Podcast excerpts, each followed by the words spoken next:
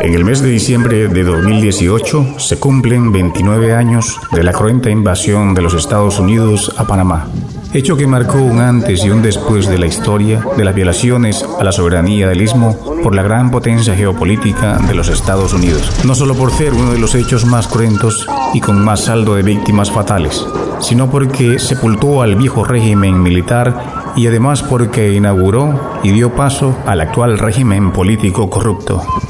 En el marco de la conmemoración del 29 año de la cruenta invasión a Panamá por parte de los Estados Unidos, compartiremos con ustedes en nuestra programación la serie de podcast Las invasiones a Panamá, los hechos históricos que produjeron el país que tenemos en formato podcast. Deposítelos en el patio al centro del cuartel y salgan con las manos arriba.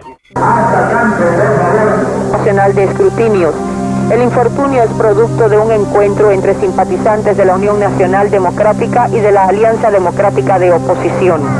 Los espectadores civiles se mantuvieron durante algunas horas en las inmediaciones del recinto en espera de información sobre el desarrollo del recuento de votos.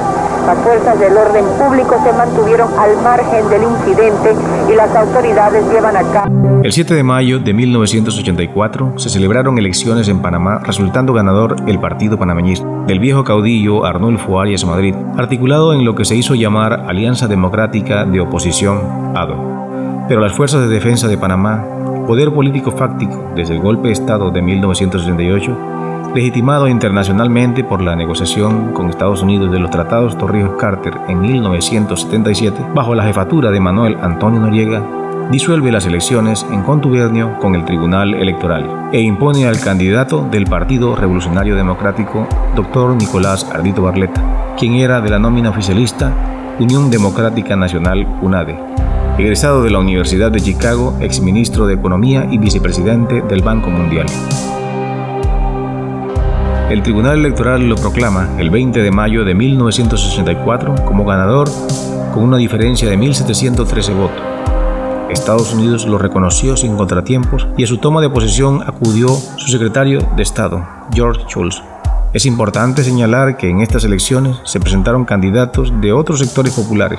Carlos del Cid, del Partido del Pueblo, José Renán Esquivel, del Partido Revolucionario de los Trabajadores, y Ricardo Barría, del Partido Socialista de los Trabajadores. Una estrategia del gobierno militar fue crear división dentro de los partidos de la oposición, como lo fue el liberal y el panameñista, ya que estaban fraccionados apoyando unos a Arnulfo Arias y otros a Nicolás Barleta. Frente a la condena internacional de los hechos, los Estados Unidos lo felicitan y lo premian como un gran estadista de las Américas. Para entonces, el secretario de Estado gringo, George Shultz, pone a Noriega como un ejemplo para la Nicaragua sandinista y el director de la CIA, William Casey, sale en su defensa contra los ataques del senador Jesse Helms, argumentando el gran servicio de Noriega a la política de los Estados Unidos en la región.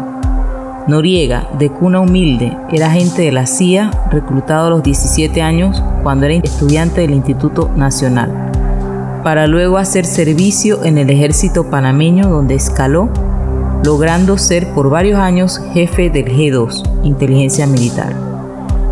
Siendo coronel, descolla de entre el resto de la oficialidad y tras la muerte del general Omar Torrijos Herrera en 1983, se transforma en comandante en jefe de las Fuerzas de Defensa de Panamá y guía político del régimen militar.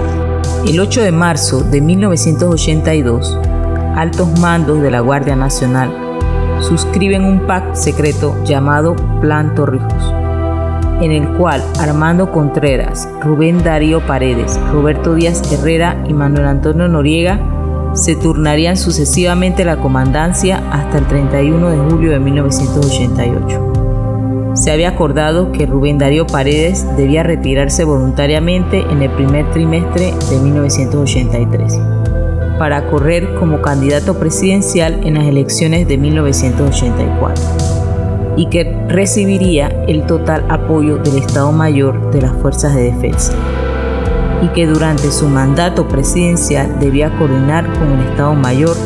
Su duración sería hasta el año de 1990, cuando se harían las siguientes elecciones. Se suponía que en el orden convenido, el general Manuel Antonio Noriega le tocaría la comandancia de marzo de 1984 hasta el 31 de julio de 1987, cuando sería reemplazado por Roberto Díaz Herrera. Llegada la jubilación del coronel Paredes, su sucesor Manuel Antonio Noriega lo felicita con la famosa frase Buen salto Rubén, pero quien a los pocos días le retira el apoyo a las fuerzas de defensa para su candidatura traicionando el pacto acordado. Aunque públicamente Paredes anunciaba su retiro de la vida política, finalmente fue postulado por el Partido Nacionalista Popular junto a Olimpo Sáenz, sin posibilidades de ganar. En julio de 1984, el teniente coronel y secretario ejecutivo del Estado Mayor de las Fuerzas de Defensa, Julián Melo Barbuga, junto a otros oficiales a quienes le dieron de baja porque se les había encontrado evidencias materiales de su vinculación con el narcotráfico, decomiso de 6.000 galones de éter etílico, laboratorio de procesamiento de cocaína en Darién. Según declaraciones del coronel Díaz Herrera y del general Manuel Antonio Noriega, esto se trataba de un caso aislado que no guardaba relación con el accionar de las Fuerzas Armadas. Aparte de este hecho, se había capturado en Miami un avión de Air, aerolínea panameña, con tonelada y media de cocaína procedente de nuestro país. Periódicos colombianos como El Espectador, El Tiempo, habían denunciado los vínculos del gobierno militar con reconocidos narcotraficantes como Pablo Escobar, además de brindarles protección a sus cuentas en los bancos y fortunas personales. Tenían el aval. Aquí se procesaba y se distribuía también.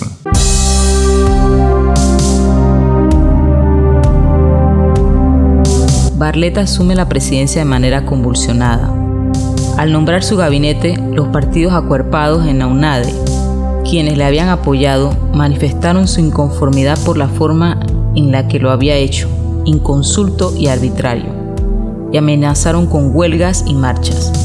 Siguiendo el lineamiento de organismos financieros internacionales, Barletta aprueba la Ley 46 del 15 de noviembre de 1984 a la que llamó medidas fiscales de urgencia, las cuales eran de ajuste en los impuestos, gastos públicos, entre otras medidas antiimpopulares.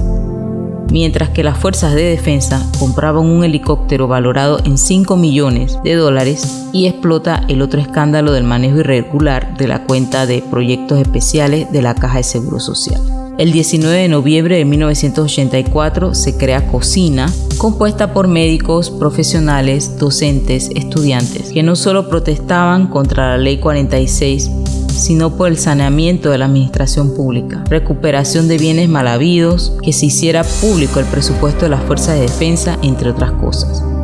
Además, llamaban al no pago de los servicios públicos, IDAN, IRE, Intel. Por presión popular, Barletta deroga la Ley 46, pero quería seguir complaciendo los mandatos del FMI y del Banco Mundial. Pero lo que precipitó su caída fue el horroroso asesinato del doctor Hugo Espadafora en septiembre de 1985, quien había denunciado a Noriega de tráfico de drogas y armas. Rápidamente se intentó desvincular a la Fuerza de Defensa cuando Díaz Herrera presenta a un ciudadano alemán llamado Manfred Hoffmann como testigo del hecho, pero sus declaraciones no tuvieron ninguna credibilidad. Barletta había anunciado que se nombraría una comisión investigadora, cosa que no cayó en gracia a la oficialidad, quien obliga a renunciar.